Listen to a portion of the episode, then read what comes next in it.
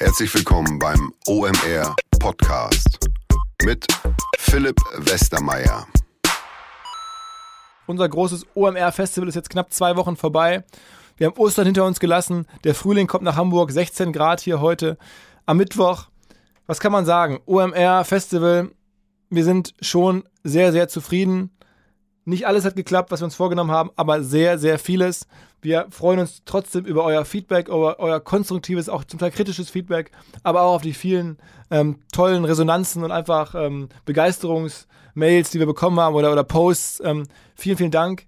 Ich habe einfach mal, weil man ja gar nicht allen Menschen, die Anteil nehmen oder integriert sind oder irgendwie rund um OMR Sachen tun, danken kann, habe ich einfach überlegt, ich ähm, erwähne mal zwei, die ähm, auch gerade Projekte anschieben, denen ich gerne helfen möchte. Das eine ist mein Kumpel Olli Wurm, ähm, Medienunternehmer hier aus der Schanze. Er war im Podcast zu Gast Nummer 72, hat da von seinem Leben als Panini-Bilder ähm, Unternehmer mehr oder weniger erzählt, als Medienunternehmer der neuesten Generation. Er macht jetzt immer zur WM, äh, Fußball-WMs ein, ein, ein Heft. Ähm, und hat da eine ganz ungewöhnliche Art, dafür Geld einzusammeln oder das zu finanzieren, nämlich indem man mit seinem Logo in dem Heft auf einer Freundewand sein kann. Ähm, wir machen das hier auch mit unserem ähm, OMR-Logo, bezahlen natürlich dafür, bekommen dann 150 Hefte gratis, können die verteilen an, an Partner, an Freunde. Und ich habe dem Olli gesagt, Mensch, irgendwie, ich erzähle mal davon, vielleicht hat noch jemand Lust, irgendwie das WM-Heft, das an Kiosken liegen wird, wo viele andere äh, coole Firmen auch drin werben, auf dieser Freundewand äh, zu erwähnen. Und wer Interesse hat, eine kurze Mail an uns oder direkt an info.oliverwurm.de. Lasst euch mal inspirieren von seinen 54, 74, 90, 14. So heißt das Heft, ein bisschen ungewöhnlich.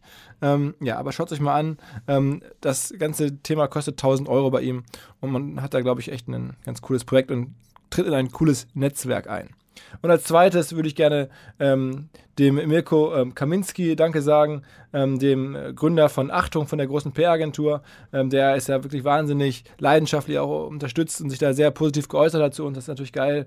Ähm, und er macht auch ein Event ähm, und zwar demnächst am 7. Juni in Hamburg im Hühnerposten direkt in der Nähe des Hauptbahnhofs den digitalen Kindergarten. Also digitalkindergarten.de ist die Domain macht er zusammen mit Future Candy und mit Weisha Media. Und da geht es darum, 30 Aussteller, 30 Speaker, an die 1000 Gäste, sagen sie. Ähm, und es geht darum, die Zukunft kennenzulernen. Einfach irgendwie inspirieren lassen, Netzwerken, Spaß haben, sowas kennen wir ja. Ähm, also wer Lust hat, 7. Juni, der digitale Kindergarten, alles unter digitalekindergarten.de. Ähm, auf geht's. Was? Diese Woche zu Gast passen natürlich zum Podcast im Podcast der Europachef von Spotify. Hi, Michael Krause. Ja, moin, vielen Dank für die Einladung. Ich habe gerade gelernt, du bist auch Hamburger, wohnst in Hamburg. Hätte ich jetzt gar nicht erwartet beim Europachef von Spotify, aber ergibt sich seine Historie wahrscheinlich.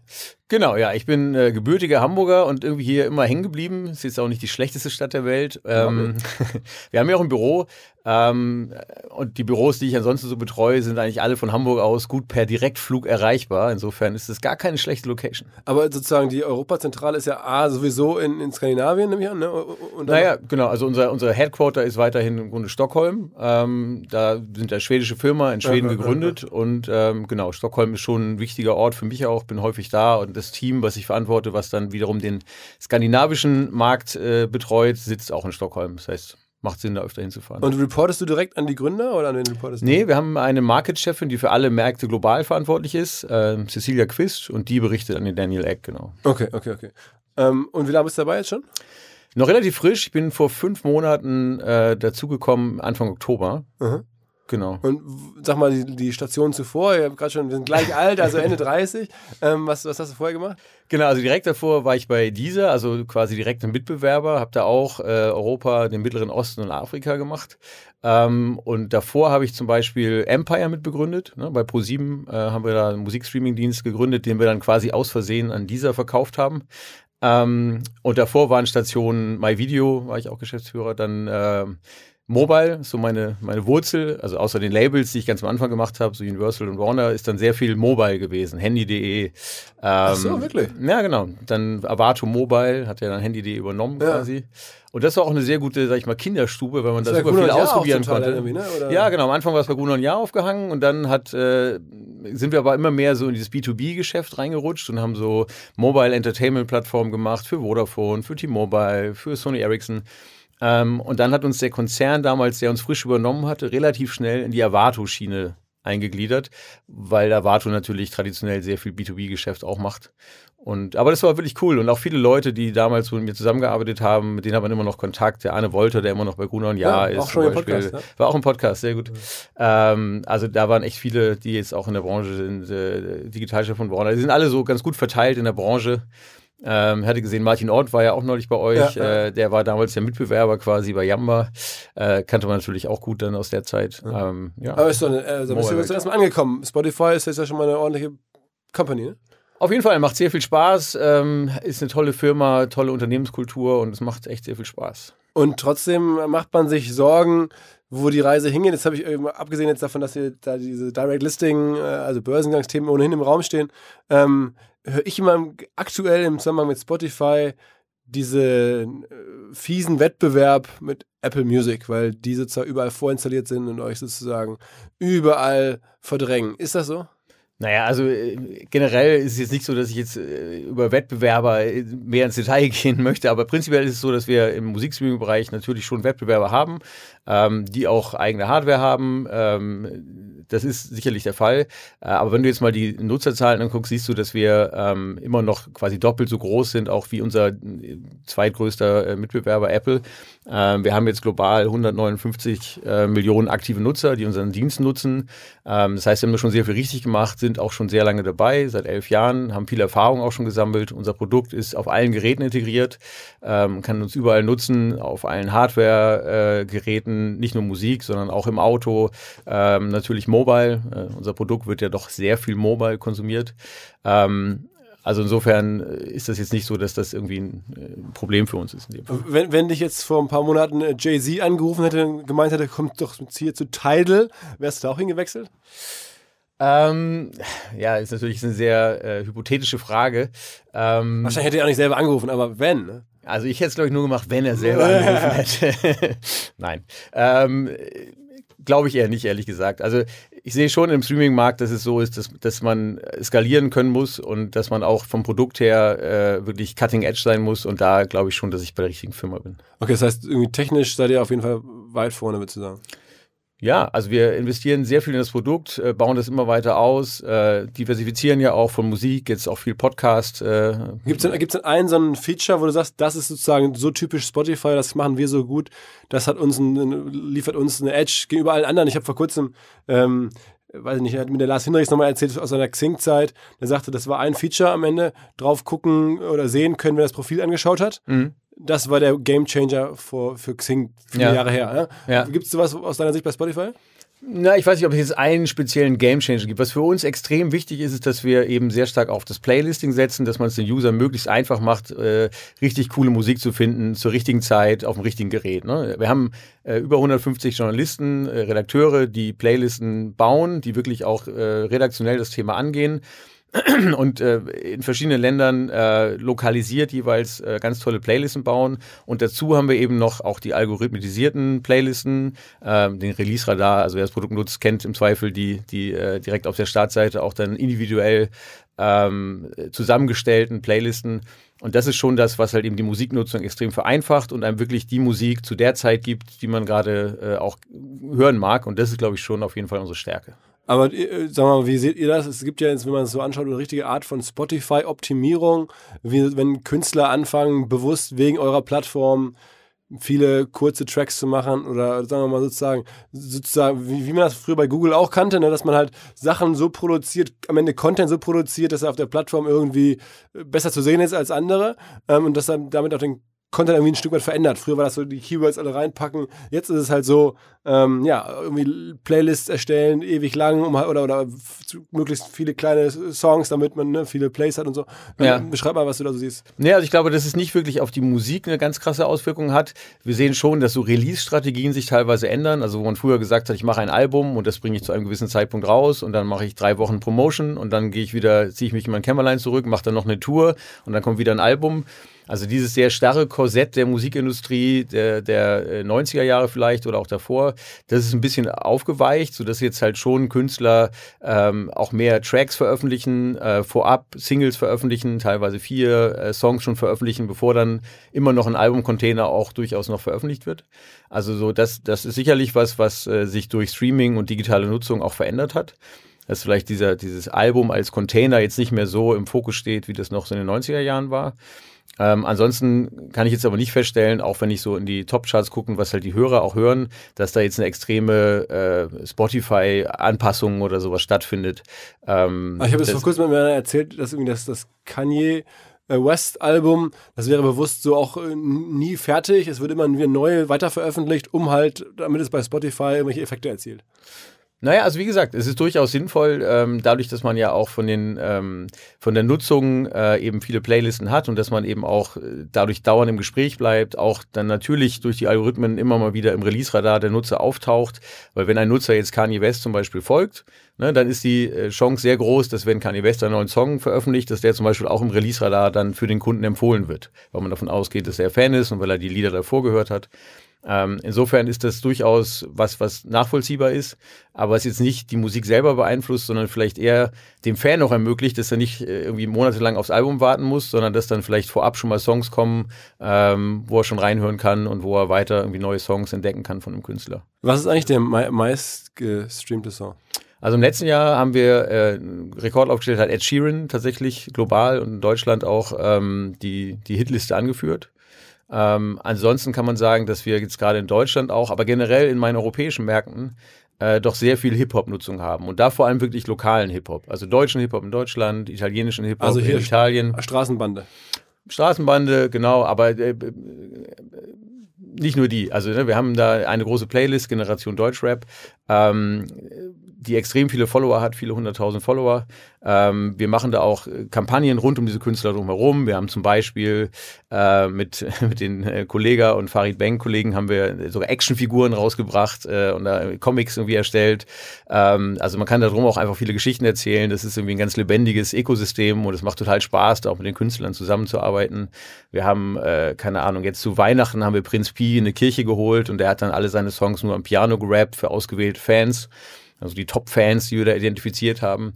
Also es ist einfach ein sehr dankbares Genre, äh, total facettenreich äh, und eben auch super lokal. Ne? Es zeigt auch unsere lokale Stärke, äh, dass wir eben genau diese einzelnen Themen in jedem Land auch identifizieren und nicht sagen, so, hier ist Drake für alle in jedem Land. Äh, das ist, glaube ich, schon auch das, was uns auszeichnet. Wie viele ähm, Abos habt ihr in Deutschland?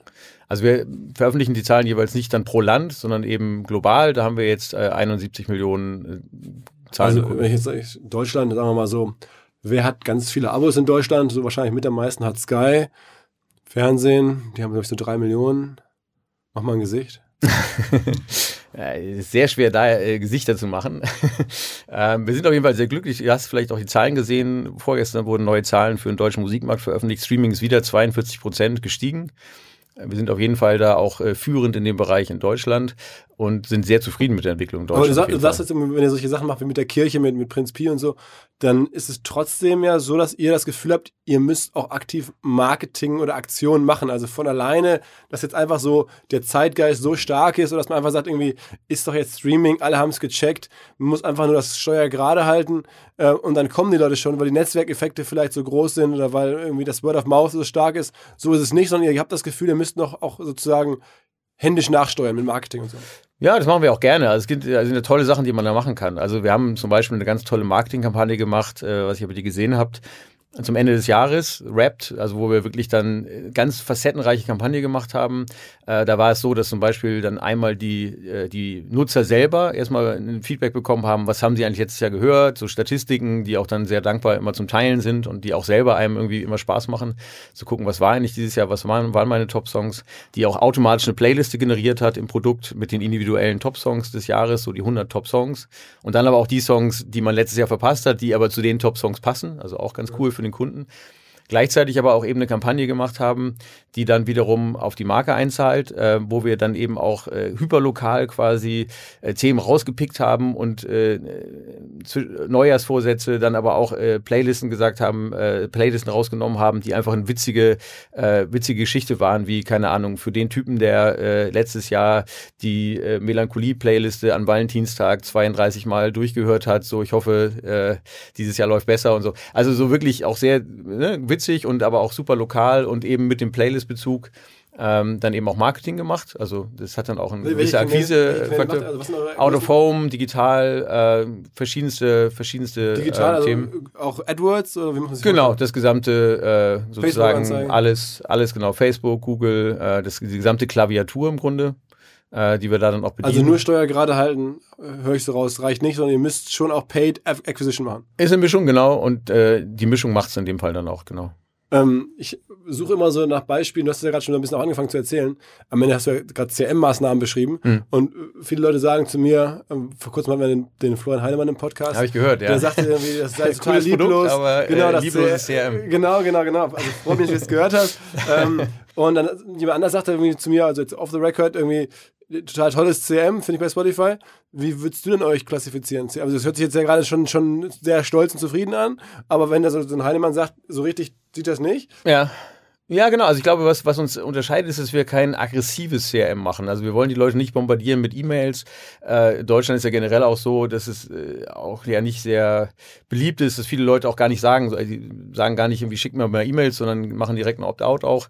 Das ist auch total fair und total okay. Und wir glauben auch, dass wir CRM-Maßnahmen dann sinnvoll machen können, wenn sie Mehrwert haben. Also so, so haben wir zum Beispiel eine Time Capsule gemacht, so als, als Aktivierungsmaßnahme, wo man halt basierend auf dem Geburtsjahr, was man angegeben hat, dann Songs bekommen hat, die einem sehr, sehr sicher, basierend auf dem, was man gerade hört und wie alt man ist, in der Jugend relevant waren. Und das sind dann so Momente, wo der Kunde auch wieder das Neu entdeckt und auch eben Katalog zum Beispiel entdeckt, Songs, die er früher richtig geil fand. Ähm, und das ist so CRM, wie wir das gerne mögen. Also so, wo man halt so einfach auch einen Mehrwert hat und wo man was entdeckt, wo man sagt, oh, jetzt habe ich mal wieder Lust, Musik zu hören, jetzt, jetzt äh, setze ich mich mal hin und höre mal wieder drei Stunden Spotify. So, das ist auf jeden Fall uns wichtiger. Ähm, ansonsten, klar, machen wir schon auch äh, CRM. Es gibt schon Push-Notifikationen im Client auch. Wir machen viel in der App, aber es ist nicht so, dass wir jetzt irgendwie, genau, so ganz viel E-Mail-Marketing machen oder irgendwie dazu aggressiv sein wollen. Weil am Ende entscheidet der Kunde, wann er genau was hören möchte. Und da ist dann unser Produkt, wie der Flo ja auch zum Glück gesagt hat, dann auch ganz gut irgendwie, ähm, so dass man da auch äh, dann die Sachen findet, die einem relevant sind. Ne? Also wenn ich zum Beispiel nachmittags ins Produkt gehe und gehe auf unseren Browse-Tab, äh, wo ich dann auch mich inspirieren lassen kann und neue Sachen entdecke, ähm, dann ist ja auch genau das, was zu der Zeit für mich persönlich oder gerade aktuell generell äh, interessant ist, das finde ich dann ja da auch. Und das ist ja auch eine Art von CRM sozusagen, dann das Produkt auch anzupassen äh, auf die jeweilige Ich bin ja also der, der, generell der Meinung, ein starkes Produkt ist eh der Anfang von allem. Ohne ein starkes Produkt geht alles nicht. Ähm, äh, insofern, äh, ja, werdet ihr schon klarkommen. Ähm, ja. äh, ähm, sag mal, so ein bisschen, ähm, jetzt haben wir über Musik gesprochen. Ihr seid jetzt auch im Bereich Podcast unterwegs, ein ganz großer Big Bang damals. Ihr habt Böhmermann und Schulz hinter die Paywall geschnappt. ähm, äh, was ist da sozusagen eure, eure nächsten Steps? Ja, Podcast ist echt gerade so ein Thema, mit dem kannst du mich auf jeden Fall begeistern, weil wir da total äh, gute Erfahrungen machen und das total viel Spaß macht. Ähm, wir haben einen Podcast äh, schon länger im Programm, haben da auch schon viel aggregiert und äh, aggregieren da auch weiter spannende Inhalte, die wir dann präsentieren und wo wir natürlich auch wieder gut den Leuten was empfehlen können, basierend auf dem, was sie schon gehört haben und da auch äh, Redakteure haben wieder, die das dann auch rausfischen und gucken, was ist gerade relevant, zu welcher Zeit und zu welchen Anlässen. Also können da auf jeden Fall, glaube ich, ganz gut punkten bei der, bei der Nutzung. Was die Themen angeht und auf äh, die, unsere Inhalte, die wir selber auch produzieren, du hast jetzt gerade fest und flauschig angesprochen, ähm, das ist natürlich extrem wichtig und extrem schön, dass wir die beiden für uns gewinnen konnten, weil das eben auch ein Thema ist, was super zu uns passt. Also inhaltlich äh, von den beiden Charakteren, ne? Olli ist ja auch Sänger, ist sowieso bei uns schon aktiv, ähm, das passt ganz gut. Und es macht einfach extrem viel Spaß, mit denen zusammenzuarbeiten. Und das Feedback, was wir von denen haben, ist, dass es halt schon so eine gewisse Befreiung war, weil sie komplett frei äh, von irgendwelchen Beschränkungen, so sie waren ja vorher eher im öffentlich-rechtlichen Bereich, können sich jetzt voll ausleben, können machen, was sie wollen. Ähm, und hinter die Paywall geholt, äh, ist jetzt ja auch nicht so ganz richtig, man kann sie auch als Free-Abonnent dann entsprechend hören. Und, äh, wie ist eigentlich, ich habe das länger nicht mehr ausprobiert, wie ist euer Free-Modell aktuell? Wie läuft das? Das Free-Modell ist so, dass wir ähm, den Nutzern quasi die Möglichkeit geben, kostenlos Musik zu hören ähm, auf, auf allen Endgeräten und dann eben halt werbefinanziert. Das heißt, wir haben verschiedene Werbeformate. Das ist einmal Audiowerbung, die ist natürlich naheliegend, die erreicht die Kunden auch quasi, wo immer sie gerade sind und was immer sie gerade machen. Ob sie jetzt Fahrradfahren und Musik hören oder ob sie irgendwie vorm äh, PC sitzen zu Hause. Dann haben wir Videowerbung. Ähm, da ist natürlich so, dass wir die dann nur ausspielen, wenn der Client auch äh, wirklich sichtbar ist und das auch nur dann abrechnen, wenn es auch ausgespielt wurde in dem sichtbaren Bereich. Und dann haben wir eben Display-Werbung, klar, auch klassisch, auch gut in der Kombination, ne? Audio-Werbung und dann drei Songs lang noch das äh, Display lang äh, stehen lassen, dass man dann auch noch die Chance hat zu interagieren. Ist ja auch im Grunde die Stärke, die man dann gegenüber Radio hat, dass man direkt auch Interaktionsmöglichkeiten hat im Produkt. Ähm, und das sind so unsere drei Hauptwerbeformen. Dazu gibt's dann eben noch äh, ja, viele coole Sachen, wo du gerade fest und flauschig angesprochen hast. Wir haben jetzt zum Beispiel auch äh, dann äh, die Möglichkeit für Marken entsprechend auch Podcasts zu präsentieren, die wir produzieren. Ähm, da haben wir jetzt dann den ersten Case mit eBay, die jetzt fest und flauschig dann präsentieren. Ähm, also da gibt es auch noch Möglichkeiten rund um die, also außerhalb der Standardwerbeformate. Äh, wir machen da viel programmatisch, wir machen viel, äh, machen Events auch für Kunden. Also da gibt es wirklich dann noch relativ viel, was dann so nicht Standardformate auch angeht. Und wenn ich dann bezahl, anfange zu bezahlen, ist alles weg, dann ist Werbung raus. Genau, wenn du dann anfängst zu bezahlen, dann hast du keine Werbung mehr äh, im Produkt, keine Audiowerbung, keine Videowerbung. Und wie, wie ist euer Breakdown sozusagen äh, ungefähr 50-50, Werbeeinnahmen, äh, Abo-Einnahmen oder deutlich mehr Abo-Einnahmen oder? Nee, genau. Also wir haben, äh, was die Kunden angeht, ist es ungefähr 50-50. Das äh, ist ja auch in den offiziellen Zahlen sozusagen. Also wir haben ähm, 71 Millionen zahlende Kunden und 92 Millionen, die das Free-Produkt nutzen aktiv. Ähm, insofern ist ungefähr 50-50. In Deutschland, genau, äh, haben wir gerade schon gesagt, können wir jetzt keine dedizierten Zahlen veröffentlichen. Aber der Umsatz der Firma setzt sich zusammen aus ungefähr der Hälfte des Umsatzes ist. Nein, nein, nein, nein, nein Quatsch. Also der Abo-Umsatz ist schon größer. Deutlich größer, ja, ja, okay, okay. Klar. Ähm, und insgesamt ähm, hatten wir gerade im Vorgespräch schon etwas über 4 Milliarden Euro 2017er. Genau. Globalumsatz ist Genau, ja. Okay. Schon äh, ganz ordentlich, glaube ich. Wir haben schon über 8 Milliarden auch an die äh, Kreativindustrie ausgezahlt. Sind wir auch stolz, wenn du guckst, was YouTube so in, in der gesamten Lebenszeit des Produkts ausgezahlt hat. Ich glaube, wir sind so bei 2 Milliarden dann siehst du schon, dass das für die Künstler halt auch echt, äh, da gab es ja auch früher mal Debatten irgendwie, wie gut das jetzt wirklich für Künstler ist. Aber ich glaube, die sind mittlerweile dann auch äh, verstummt, weil es wirklich nachhaltig gut funktioniert und die Künstler mittlerweile auch echt alle äh, dabei sind, das supporten und auch merken, dass es sich für sie auch wirklich lohnt. Aber ihr verliert in Summe noch Geld, ne? Naja, guck mal, das ist ja ein ganz neuer Markt immer noch. Äh, du musst investieren. Wir haben gerade gesagt, wir müssen natürlich weiter auch oder machen gerne weiterhin auch Marketing, um neue Kunden zu begeistern fürs Produkt. Wir müssen immer noch viel in die Technik investieren. Es kommen ständig neue Geräte, neue äh, Möglichkeiten, sich in Autos zu integrieren, neue Möglichkeiten mit den ganzen Voice-aktivierten äh, äh Boxen.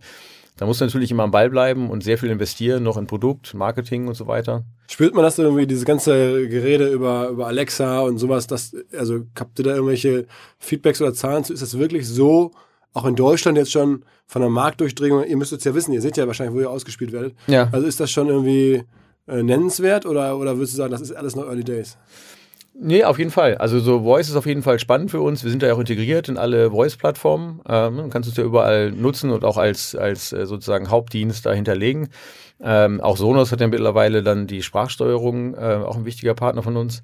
Und ähm, da sind wir überall integriert und sehen, dass es auch echt viel genutzt wird und dass es auch die Aktivität der Kunden, die Voice nutzen, auf jeden Fall nochmal erhöht. Weil man einfach noch schneller, auch zu Hause, mehr Casual sehe ich auch bei mir äh, zu Hause, muss ich ehrlich gestehen, weil man einfach noch noch schneller einfach mal sagen kann, jetzt habe ich Lust auf das und dann äh, das eben per Voice auch starten. Aber sag mal, also das heißt, die Voice ist schon auch in Deutschland und in den Haushalten angekommen. Ich versuche ja so ein bisschen über dich jetzt auf ja. rauszubekommen. Ja. Wie groß ist eigentlich dieses echte Voice-Phänomen gerade schon in Deutschland? Ja, also ganz genau zahlen wir nicht, aber wir haben natürlich äh, so Daten, die wir äh, auch über App Annie, äh, auch ein guter Partner von uns, natürlich auch abrufen. Da kann man so ein bisschen daraus äh, schon mal sehen. Ist auf jeden Fall schon äh, im siebenstelligen Bereich an Deutschen, die auch dann so Voice aktivierte okay. Geräte nutzen. Ist okay. also wirklich schon relevant, ja. Okay. Okay, oh, okay, krass. Also das heißt ja, das Thema ist wirklich schon größer, als man vielleicht so meint, weil es ist. Ja. Ja, nicht zu unterschätzen. Ähm, und sagen wir jetzt, also IPO heißt es ja gar nicht, ihr macht Direct Placement, kannst du wahrscheinlich eh nicht so viel sagen. Ähm, du hoffst wahrscheinlich trotzdem, dass es gut läuft, weil ich vermute mal, du hast auch irgendwelche äh, Shares oder so Share-ähnliche Konstrukte. Also irgendwie geht es bald los und dann wird man sehen, ähm, wie das alles, wie, wie viel die Firma dann am Ende wert ist. Ich glaube, was ist jetzt angesetzt als Bewertung? Ist das schon ist das öffentlich kommuniziert? Ähm, nee, genau. Wie gesagt, das ist ein bisschen ein undankbares Thema für mich jetzt im Podcast, weil wir da eben genau diese SEC, äh, also die, die, äh, die Börsenaufsicht, äh, hat da ganz, ganz strenge äh, Auslagen und, und äh, man ist da ein bisschen in so einem Korsett leider.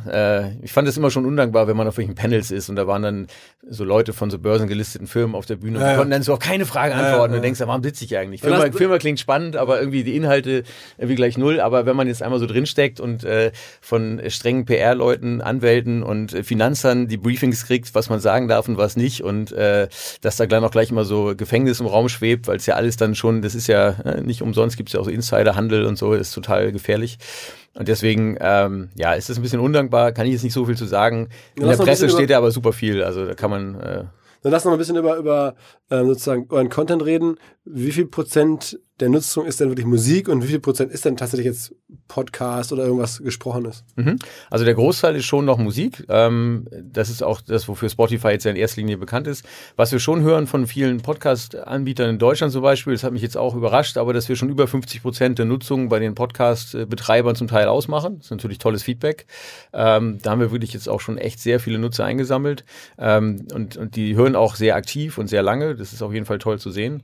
Ähm, Musiknutzung ist aber schon noch größer. Und bei Musiknutzung ist es so, wir haben natürlich noch eher eine jüngere Zielgruppe. Ähm, also wenn man guckt, der Durchschnittsdeutsche ist, glaube ich, jetzt so 46 aktuell.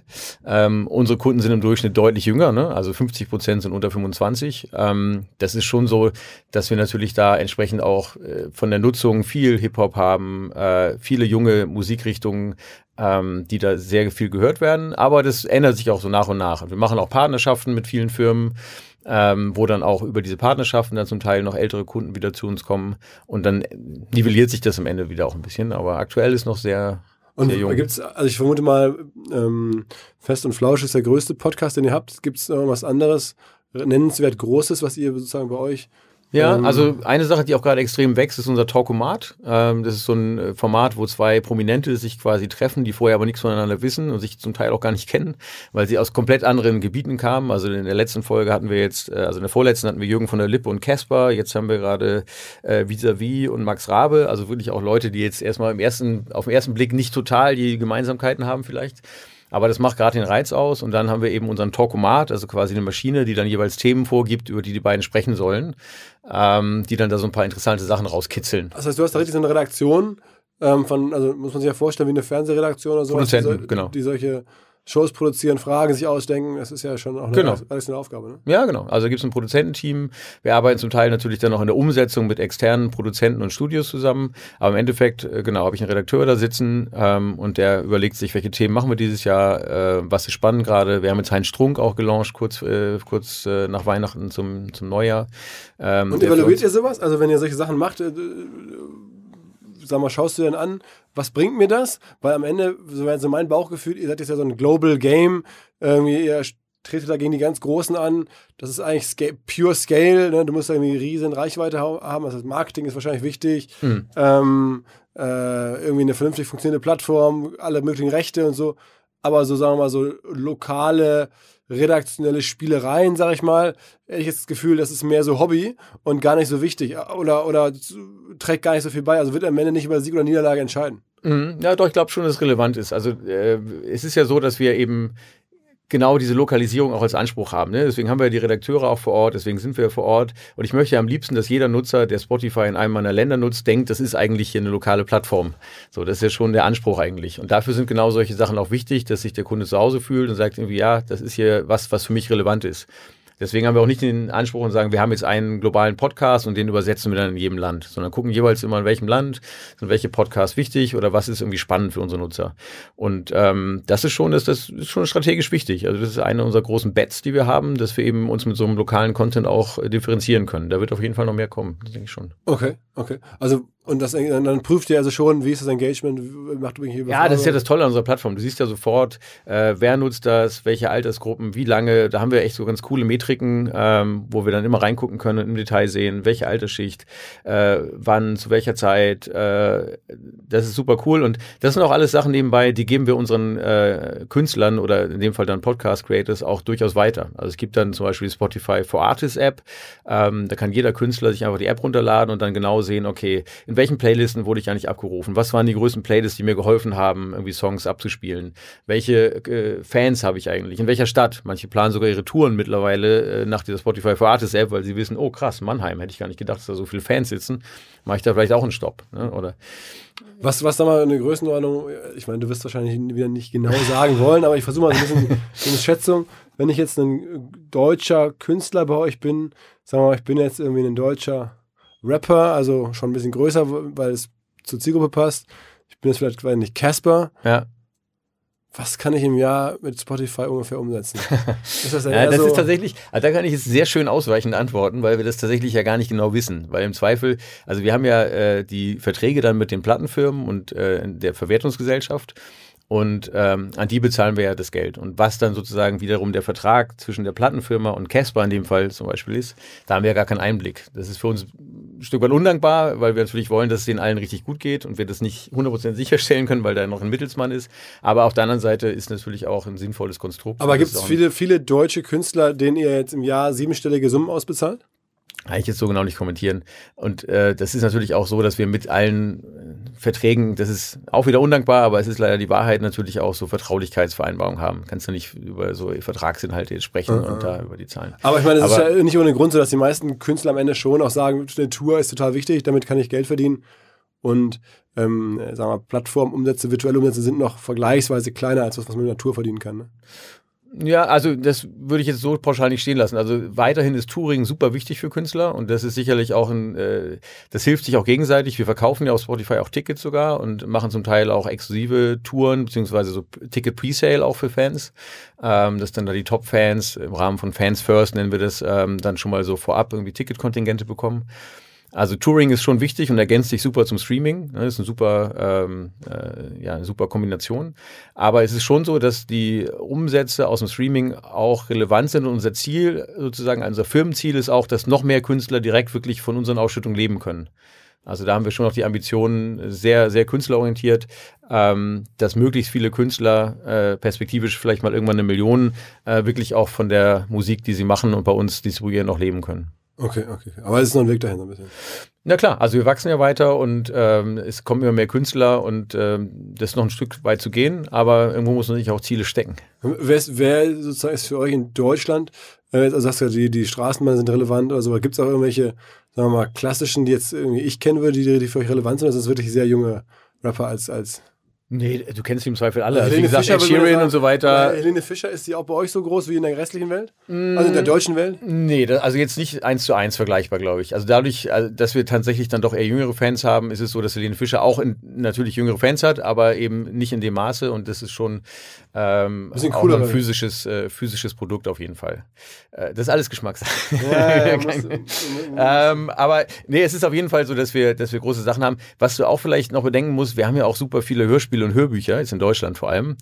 Und äh, da ist auch ein extremer Demand. Also was so an drei Fragezeichen, fünf Freunde, Benjamin Blümchen, Bibi Blocksberg gehört wird, das ist auch unglaublich. Ne? Also klar, ne, manchmal schläft doch jemand dabei ein und dann läuft sie Nacht durch. Ja. Aber es ist einfach auch so, dass die, dass die individuellen äh, Abspielvorgänge Wahnsinn sind. Bei drei Fragezeichen ist es ja eh so, dass es diese, also teilweise die deutschen Sprecher auch einfach eine Wahnsinnskohle verdienen, indem sie touren. Die genau, Tour. ja, die machen das wie große Musikkünstler, dass sie auf Tour gehen und dass sie wirklich auch Charaktere sind, die man kennt. Ähm, Justus Jonas. Und so. Ja, genau. Also ist schon, ist auf jeden Fall ein cooles Franchise, super aufgebaut, ähm, von Europa in dem Fall als Label. Ähm, und äh, das funktioniert bei uns sehr gut. Und es ist auch so, dass es eben nicht nur die Familienaccounts sind. Also wir haben die Familienaccounts, wo man klassisch denken würde, irgendwie so, ja klar, ne, da machen die Eltern irgendwie für die Kids ein Hörspiel an und freuen sich, dass sie nicht die ganzen Kassetten mehr kaufen müssen und äh, mehr Abwechslung bieten können und so weiter. Aber es ist wirklich auch so, dass die Kinderhörspiele ganz viele Fans auch so in, also Bibi äh, Blocksberg zum Beispiel wird ganz viel gehört von so Frauen zwischen 20 und 28, würde ich mal sagen. Und wir wissen so auch von Kiddings, die das äh, vertreiben, dass es da ganz viele so, äh, so Gatherings gibt, wo dann so Mädels sich zusammensetzen und so, bevor sie auf eine Party gehen zum Beispiel, irgendwie noch Sekt trinken und Bibi Blocksberg hören. So, es ist, ich, bisschen schwierig vorzustellen vielleicht, aber durchaus charmant, dass es eben nicht so ist, dass Kinderhörspiele auch nur von Kindern gehört werden. Sag mal, ähm, jetzt haben wir gerade schon über andere Plattformen gesprochen, Apple Music, die ja jetzt auch in der Kritik stehen, weil sie ne, euch sehr hart attackieren über ihre, über ihre Hardware, ähm, Vorinstallationsmöglichkeiten, äh, Tidal und so. Ist im Ende nicht eigentlich der größte Wettbewerb doch, wie es ja auch häufig geschrieben wird, YouTube?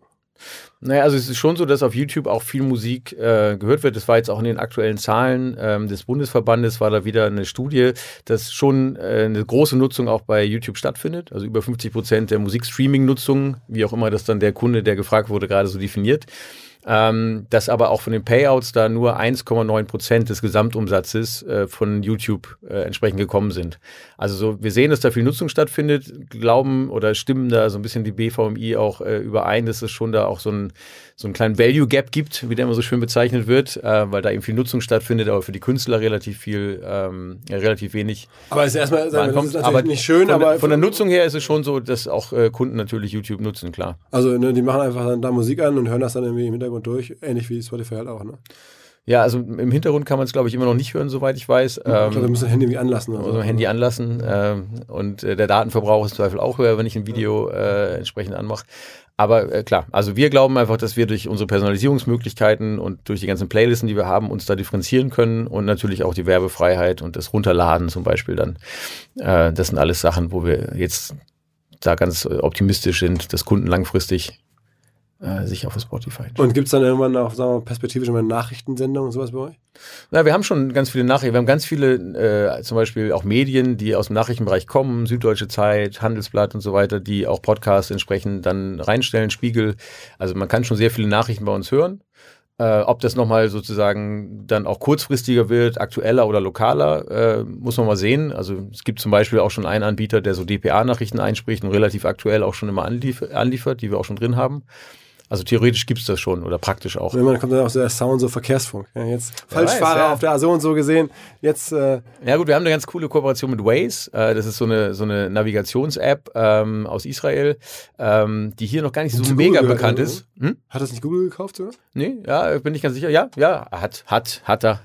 Ähm, genau. Ähm, und die, die ist wirklich, also die ist ja so, ähm, dass man da auch eine Community hat, die entsprechend dann warnen kann vor entsprechenden Staus und so weiter. Und da haben wir eine Integration, dass wenn du Spotify hörst, kannst du da entsprechend die Navigation in Spotify in, äh, sozusagen einblenden lassen. Oder wenn du die Waze-App hast, kannst du entsprechend deine Spotify-Tracks in Waze äh, anzeigen lassen und da dann skippen, lauter, leiser und so weiter machen.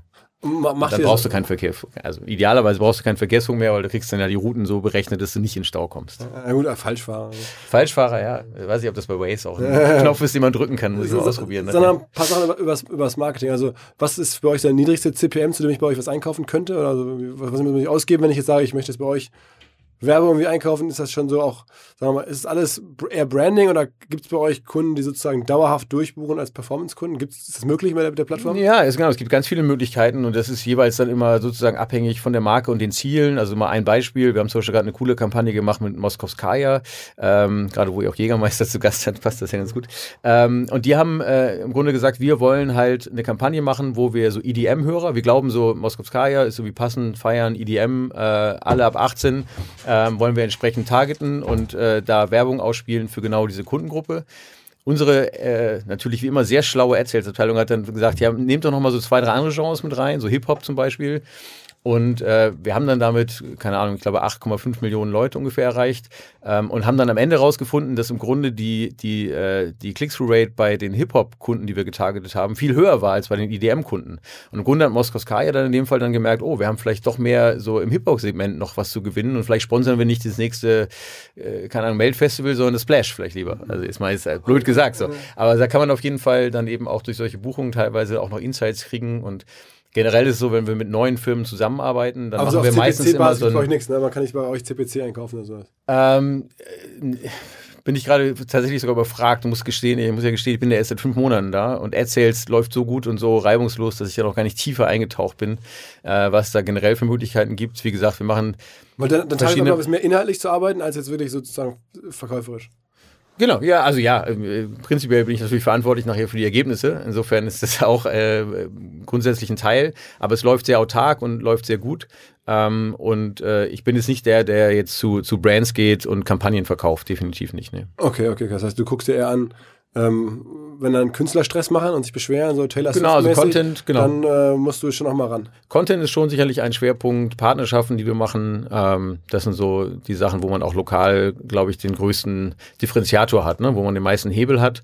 Und ähm, genau, dann haben wir halt eben so Themen, die wir uns vornehmen pro Land. Und das ist total unterschiedlich. Ne? In Schweden haben wir musst du überlegen, in Schweden ist ja Musikstreaming schon so durchdrungen und wir sind da als absoluter Marktführer einfach in so einer starken Position, dass man da natürlich auch schon eine viel größere Bandbreite auch an Altersschichten hat und dementsprechend im Content zum Beispiel ganz anderen Fokus hat. In Holland ist es ebenso so, dass wir schon viel breiter ähm, die Zielgruppen oder die, die Demografien auch in Spotify haben. Da haben wir dann auch mal eine Kampagne gemacht mit einem Marco Borsato zum Beispiel. Das ist so eine Art Herbert Grönemeyer von Holland, würde ich mal sagen, ohne ihm hoffentlich zu nahe zu treten oder Herbert Grönemeyer. Ähm, und äh, insofern ist das sozusagen, das auszutarieren, in welchem Land machen wir welchen Fokus, äh, mit welchen Partnern arbeiten wir zusammen. Ähm, das ist eigentlich so im, im Day-to-Day-Business tatsächlich das, äh, das, was am meisten prägt, würde ich mal sagen. Und, und, und gibt es irgendwie in Deutschland eigentlich, ich habe es gar nicht so verfolgt, nennenswert Künstler, die sich gegen euch so auflehnen oder so richtig dir, dir Probleme machen aufgrund der Kommunikation und aufgrund ihrer ihrer Haltung gegen Spotify? Mm, nee, das hat eigentlich, also es, am Anfang war es so, dass äh, natürlich das ein neues Modell war und das ist ja immer so ein Henne-Ei-Problem. Am Anfang hast du noch nicht so viele Nutzer, dementsprechend sind die Payouts noch nicht so groß. Und dann ist irgendwann so ein Tipping Point da. Und ich würde mal sagen, der ist jetzt auf jeden Fall erreicht. Auch gerade wenn man die Zahlen anguckt, jetzt, äh, die gerade wieder rausgekommen sind, auch in Deutschland, ist Streaming halt schon so relevant. Die CD ist noch äh, jetzt in der Nutzung oder beziehungsweise nicht in der Nutzung, das ist äh, längst vorbei, aber in der, im Umsatz ist sie noch leicht stärker. Sie ist so bei 53 Prozent CD, was immer noch krass ist, wenn man überlegt, dass in anderen Ländern das quasi bei Null ist. Also Skandinavien, äh, da gibt es kaum noch einen physischen Markt. Also da ist äh, Deutschland tatsächlich jetzt so ein bisschen ein Follower-Markt, würde ich mal sagen, genau wie Japan, wo auch immer noch äh, 70 Prozent äh, CD-Umsätze sind, was man auch gar nicht denken würde, weil es so asiatische Welt, denkt ja, man immer, super digital, ja, super mobile, super, äh, ist immer überraschend. Ähm, und insofern ist es so, dass, äh, ja, dass das dann pro Land auch unterschiedlich ist. Liegt das dann, äh, würdest du sagen, dass Deutschland auch ein wirkliches Bandbreite-Problem hat, also was bei uns jetzt hier im Podcast selten diskutiert wird, aber dass es ja schon politisch immer die Themen gibt, wir werden abgehängt, weil wir haben hier zu wenig äh, Bandbreite und zu wenig Geschwindigkeit und da muss der Staat was tun und so. Kann man das dann schon feststellen, so ein bisschen? Ja, also dazu vielleicht zwei Aspekte. Das eine ist, dass ich schon glaube, dass das in Deutschland immer noch ein Problem ist, dass wir tatsächlich äh, vom Empfang her noch Regionen haben, die, die nicht gut ausgebaut sind. Ähm, wir als Spotify haben dafür natürlich dann für den Kunden die Lösung, das Premium-Angebot zu nutzen, äh, weil man dann auch alles runterladen kann. Aber es ist natürlich schon schöner, wenn man überall immer Empfang hat und immer die neuesten Sachen sich auch äh, runterladen und anhören kann. Ähm, aber ähm, was wir jetzt, wo ich hoffe, dass es besser wird, ist ja auch, weil wir schon integriert sind, eben in Streamon zum Beispiel von der Telekom, den Vodafone Pass, also dass man zumindest dann auch, wenn man Empfang hat, dass man dann seine Spotify-Nutzung auch nicht nochmal extra aufs Datenvolumen angerechnet bekommt, weil wir dann diesen ganzen Initiativen der Netzbetreiber entsprechend auch. Aber, aber generell würdest du schon sagen, Deutschland ist da von der Infrastruktur her rückständig? Also als Vielreisender und Bahnfahrer ähm, würde ich schon sagen, dass wir da äh, noch Lücken haben, auf jeden Fall. Also vor Dingen jetzt auch, als jemand die Zahlen aus anderen Ländern sehen kann. Ne? Also ja, ja, ja, genau. Also aus anderen Ländern sieht man schon, dass da einfach eine viel größere Penetration von LTE-Empfang äh, ist und dass das natürlich auch hilft, weil die Leute da, äh, in, in der Schweiz zum Beispiel, habe ich die tolle Situation, da hat so, eine, so ein Netzbetreiber wie die Swisscom, der hat gar keine Volumina mehr, sondern du hast immer eine Flatrate unbegrenzt, kannst so viel mobil surfen, wie du willst. Ist natürlich auch geil, so für ein Produkt wie Spotify und dann mit der guten Abdeckung LTE, da merkt man schon, dass da auch im Verhältnis zu dem kleinen Land äh, auch extrem viele Kunden das dann eben nutzen und da noch eine ganz andere Nutzer-Experience haben. Und das ist ja das, was bei uns immer im Vordergrund steht, gute User-Experience. Insofern würde ich schon appellieren, falls das jemand hört, der irgendwie Einfluss hat auf die Netzabdeckung in Deutschland, das ist noch ein Problem. Und sag mal, gibt es auch Künstler, die euch Geld bezahlen, um sozusagen sichtbarer zu werden auf der Plattform? Ist das auch schon ein Modell? Naja, also das machen wir prinzipiell natürlich nicht. Sind da schon sehr neutral. Ähm, es gibt immer mal Versuche von, von Firmen oder äh, Leuten, das irgendwie zu beeinflussen, aber da bleiben wir standhaft. Also da gibt es keine Möglichkeit, dass man irgendwie so. Keine sagt. Chance. Also das ist halt, also unser Hauptziel ist ja schon auch eine gute Kundenexperience zu haben. Und wenn das irgendwie beeinflusst wäre durch irgendwas, was bezahlt wird, ähm, wo man dann eben entsprechend plötzlich äh, Sachen in seinem Feed hat, die man eigentlich gar nicht mag, weil halt irgendein Künstler dafür bezahlt hat, dann würde man ja enttäuscht sein als Kunde im Zweifel und sagen, was soll das denn da drin? Irgendwie verstehen die mich nicht. Ähm, und das ist einfach ein absolutes No-Go, so oder so. Das habe ich vor kurzem gesehen. Äh, Twitter hat ja sozusagen seine Beteiligung an Soundcloud komplett abgeschrieben oder mehr oder weniger komplett abgeschrieben. Ist Soundcloud jetzt wirklich durch aus eurer Industry-Sicht? Ja, also Soundcloud ist natürlich ähm, erstmal toll, dass überhaupt wie eine Berliner Firma irgendwie äh, geschafft hat, so groß und bekannt zu sein ähm, und da auch eine Nische abgedeckt hat, äh, die wirklich spannend ist. Also so diese ganzen Remixe und, und Künstler-Playlisten und so weiter, äh, Künstler, äh, DJ, äh, DJ-Playlisten und alles auch äh, anzubieten. Deswegen schon großen Respekt für die für die Jungs, das so aufgezogen zu haben.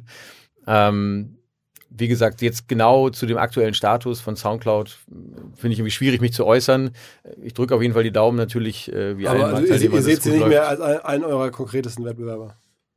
Ja, sie hatten ja immer schon ein anderes Modell, was sehr Klar, auf AdFunded sozusagen bezogen war. Deswegen ähm, gibt es da sicherlich Mitbewerber, die noch mehr genau in unsere Richtung versuchen zu gehen. Ähm, aber genau. Also, wir werden euch nicht mehr richtig gefährlich. Schwer zu sagen. Wer weiß, wie sich die Firma noch entwickelt. Und es gibt ja immer auch so ein Phönix aus der Asche-Phänomen. Und okay, okay. Ähm, so, habe ich noch was vergessen, was ich dich gerne fragen wollte. Äh, guckt ihr euch irgendwie viel an, äh, was, was andere Content-Player machen? Also guckst du dir an, was wie Netflix agiert oder, ähm, weiß ich nicht, jetzt The Zone oder, oder all diese sozusagen Content gegen äh, Content-Abo-Modelle, in diese Streaming-Modelle. Ähm, ist das sozusagen über die Musikgrenzen wahrscheinlich hinaus für dich sehr interessant zu sehen, oder? Absolut, absolut. Das ist total spannend. Ähm, also aus mehreren Gründen. Zum einen, weil wir viel mit denen zusammenarbeiten auch. Also mit Netflix zum Beispiel gibt es ganz viele Content-Kooperationen. Da gibt es so Tools, wo man sagen kann, okay, welcher Stranger Things äh, bin ich? Es gab sogar einen Stranger Things Modus für Spotify, wo es komplett dann so im Stranger Things Look and Feel war. Äh, mit Dark haben wir jetzt auch eine coole äh, Content-Koop gemacht. Also da gibt es ganz viel auf der inhaltlichen Seite, wo wir kooperieren. Es gibt auch immer mehr äh, Sachen, wo wir dann wirklich auch gemeinschaftliche Angebote machen. Also in Amerika haben wir schon jetzt ein Angebot gehabt, wo man als Spotify-Studentenkunde für 4,99 Dollar im Monat dann auch Hulu kostenlos mitbekommen hat. Also wirklich so ein gemein, gemeinsames Angebot, genau. Fernsehen und so? Genau, ja, genau. Äh, genau, lineares Fernsehen auf dem, auf dem Mobile, äh, werbefrei. Und ähm, dann haben wir äh, jetzt auch gerade announced zum Beispiel eine Partnerschaft mit Sky, wo wir auf der Skybox dann entsprechend vorinstalliert sind. So, also solche Partnerschaften gibt es dann durchaus auch. Ähm, und es gibt auch Netzbetreiber in manchen Ländern, wo man dann zum Beispiel so ein Bundle aus Netflix und Spotify zum vergünstigten Preis für Kunden bekommen kann. Also es ist eher schon eher eine Partnerschaft. Ja, Und das ergänzt versucht- sich ganz gut, genau. Auf jeden Weil ich hätte jetzt gedacht, dass man sich so ein bisschen auch im Wettbewerb steht um das Budget der Menschen. Weil ich meine, wie, wie viele Menschen haben jetzt fünf Abos oder drei oder so, ne? Also ja, wenn du, wenn du dir jetzt ein Spotify-Abo gönnst, dann gönnst du dir vielleicht kein Netflix-Abo mehr oder so. Oder? Ja, also ich glaube, also das sehen wir auch in den Zahlen. Also gerade Netflix und Spotify, also so, so Video on Demand und Musik ergänzt sich natürlich schon super und es ist sehr schwer, glaube ich, für Kunden sich zu entscheiden, nämlich jetzt Musik oder Video, weil beides total relevant ist in der Lebenswelt. Insofern sehe ich das eher als tolle Ergänzung und man kann sich ja gegenseitig befruchten mit Inhalten und so weiter. Ähm, von der Aufmerksamkeitsökonomie ist natürlich so, dass wir mit ganz vielen Apps dann auch irgendwie konkurrieren. So, wir haben natürlich so gewisse Tageszeiträume, wo wir extrem stark sind, morgens, nach der Schule, so beim Commute und so. Da gibt es natürlich schon Fälle, wo dann eben äh, ein Video-on-Demand-Dienst oder so dann eben nicht so im Vordergrund steht. Ähm, aber es sind teilweise auch zum Beispiel Gaming-Apps. Also ich habe zum Beispiel gerade in den App Annie-Zahlen gesehen, dass wir in Amerika, äh, da gibt es so, so, so ähm, Rules of Survival, glaube ich, ne? So, ein- so ein, habe ich auch probiert, so ein, so ein, so ein Mobile-Game, wo du halt so äh, überleben musst. Total spannend, du musst aber hören halt. Du musst, hören irgendwie, wenn jemand kommt. Das heißt, du kannst keine Musik hören währenddessen. Und da hat man wirklich gemerkt, als kurz dieser Hype da war, zum Glück lässt es jetzt wieder ein bisschen nach, aber als dieser Hype da war, äh, war die Nutzung innerhalb von Spotify einen kleinen Tick geringer, nebenbei auch Netflix, also bei allen, bei allen anderen Apps, weil plötzlich dann so ein, so ein Mobile-Hype da entstanden ist, wo alle dieses Spiel gespielt haben und da irgendwie so drauf fokussiert waren. Also das ist, also von der Aufmerksamkeitsökonomie konkurrieren wir natürlich da mit allen möglichen Apps, haben aber eben, weil wir als Musik schon, haben wir schon einen ganz guten Stellenwert, weil man halt doch häufig Musik hören mag und in vielen Nutzungssituationen ähm, gerne Musik um sich hat oder einen Podcast hört. Insofern sind wir da zum Glück relativ safe und das pendelt sich immer wieder ein, so auf unseren zwei Stunden am Tag, die wir aktuell ungefähr haben pro Kunde. Ähm, insofern sind wir da sehr glücklich. Zwei Stunden pro Kunde. Mhm, genau. Wow, das ist, äh, das ist schon echt lange, ne? Ja, genau. Aber wie gesagt, es gibt ja auch eben äh, ganz viele Nutzungssituationen, in denen es Sinn macht. Und genau diese Voice-Geschichten, über die wir gesprochen haben, die befeuern das dann noch weiter. ja, genau. dazu, ne? Ich meine, andererseits, es gibt, glaube ich, auch eine Statistik, drei Stunden am Tag guckt der Deu durchschnittliche deutsche Fernsehen oder sowas. Ne? Ja, genau. Macht man sich kein Bild, das bin jetzt nicht ich und du, ne? Ja. Oder? Nee, Weiß also ich nicht Fall. du wahrscheinlich auch nicht. Okay, okay, okay. Ähm, ich glaube, das meiste haben wir. Ähm, was ist Spotify in fünf Jahren, zehn Jahren? Lasst doch mal zum Abschluss. Was, was, wo siehst du euch? Genau, also wir wollen es, wir sind, glaube ich, auf dem richtigen Weg, äh, entwickeln uns super und wollen natürlich ähm, eine Plattform sein, auf der Künstler sich ausleben können, auf der sie ihre Musik veröffentlichen können, wo sie einfach äh, Sachen machen können, auch über Musik hinaus, Podcasts und so weiter. Ähm, wir haben ja auch schon jetzt mit Spotlight gerade ein Aber ist Format. das Winner Takes All? Also ist dieser Markt, glaubst du am Ende Winner Takes All? So, ein- so, ein- so ein, ist das, können da jetzt zehn Plattformen existieren, rein strukturell? Also es gibt auf jeden Fall äh, Firmen, äh, wo das ja nicht das Hauptgeschäftsmodell ist. Also wir sind ja so, dass wir wirklich für die Musik leben und arbeiten und irgendwie. Aber ist das das so gefährlich, weil dann Amazon kommt um die Ecke, macht sowas halt auch und verdient sein Geld halt mit Handel und sagt irgendwie, Mensch, wenn du Amazon Prime machst, schmeißt du noch ein geiles Musikstreaming-Angebot mit rein. Ist das für euch scheiße, oder? Naja, also es ist ja jetzt schon so, dass die das alle machen Ja. und dass wir trotzdem weiter schneller wachsen als der Markt und entsprechend äh, von den Nutzerzahlen noch doppelt so groß sind. Insofern ist es, glaube ich, schon so, dass man da gerade bei Musik vielleicht auch jemanden vertraut, der wirklich sich da voll darauf fokussiert ähm, und der wirklich auch da viel Liebe reinsteckt, Playlisten baut, ganz eng mit den Künstlern arbeitet. Und auch die Künstler-Community, äh, glaube ich, merkt immer mehr, dass wir wirklich da irgendwie voll auch äh, sie auch supporten wollen und dass auch Daniel Eck als unser Gründer wirklich äh, total dahinter steht, zu sagen, hey, ich will, dass die Künstler davon leben können, äh, ich will Creatoren irgendwie eine Plattform geben, wo sie sich äh, kreativ ausleben können.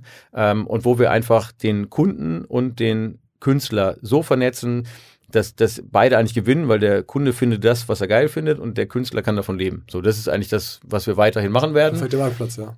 Ja, genau, das ist ein super Marktplatz im Grunde und ähm, der funktioniert standalone so, wie wir es gerade machen, sehr gut. Und klar, weiß nie, was in zehn Jahren ist oder 15 Jahren, aber wir sind da sehr zuversichtlich, dass wir mit unserer Vision und der Strategie auf einem guten Weg sind. Welches Lied hast du 2018 bislang am meisten gestreamt? 2018 habe ich am meisten gestreamt äh, ein Lied von dem Album Sturm und Dreck von Feine Sahne Fischfilet und das heißt alles auf Rausch, weil das gerade ganz gut passt. So, es ist halt Also einfach so super intensiv. Ne? Die so, so bisschen, so, Genau, die ist relativ äh, neu rausgekommen im Februar, glaube ich. Und das Konzert war auch wirklich sehr cool hier in Wilhelmsburg. Ähm, äh, eins der wenigen Konzerte, das ist mein erstes Konzert in der Inselparkhalle in Wilhelmsburg. Äh, ganz neue Location irgendwie. So hatte ich gar nicht auf der auf der Da auf spielen die. Towers, die Hamburg Towers. Hier. Genau, da spielen die Hamburg Towers, genau, machen Der Kollege super hat gespielt. Ja, Ja, krass, ja, ja. nicht schlecht. Ähm, aber musikalisch war da bis jetzt noch nicht so viel, deswegen war es total spannend, auch da diese Halle anzugucken. Und äh, genau, alles auf Rausch, das hat irgendwie so gut gepasst zu dem Ganzen. Ist gerade so intensiv und so viel, äh, so viel coole Sachen, aber auch eben sehr viel und sehr, sehr cool. Ähm, insofern ist das gerade so mein, mein Lied der Zeit, würde ich sagen. Feine Sahne, Fischfilet. Alles klar. Ähm, ich danke dir sehr, äh, dass du da warst. Wir finden es natürlich auch ein spannendes Produkt, werden es beobachten. Und ja, ich bin mir sicher, man sieht sich in dieser Branche, die ist ja nicht so groß. Gerne. Vielen Dank für das Interview. Alles klar. Ciao, ciao. Ciao.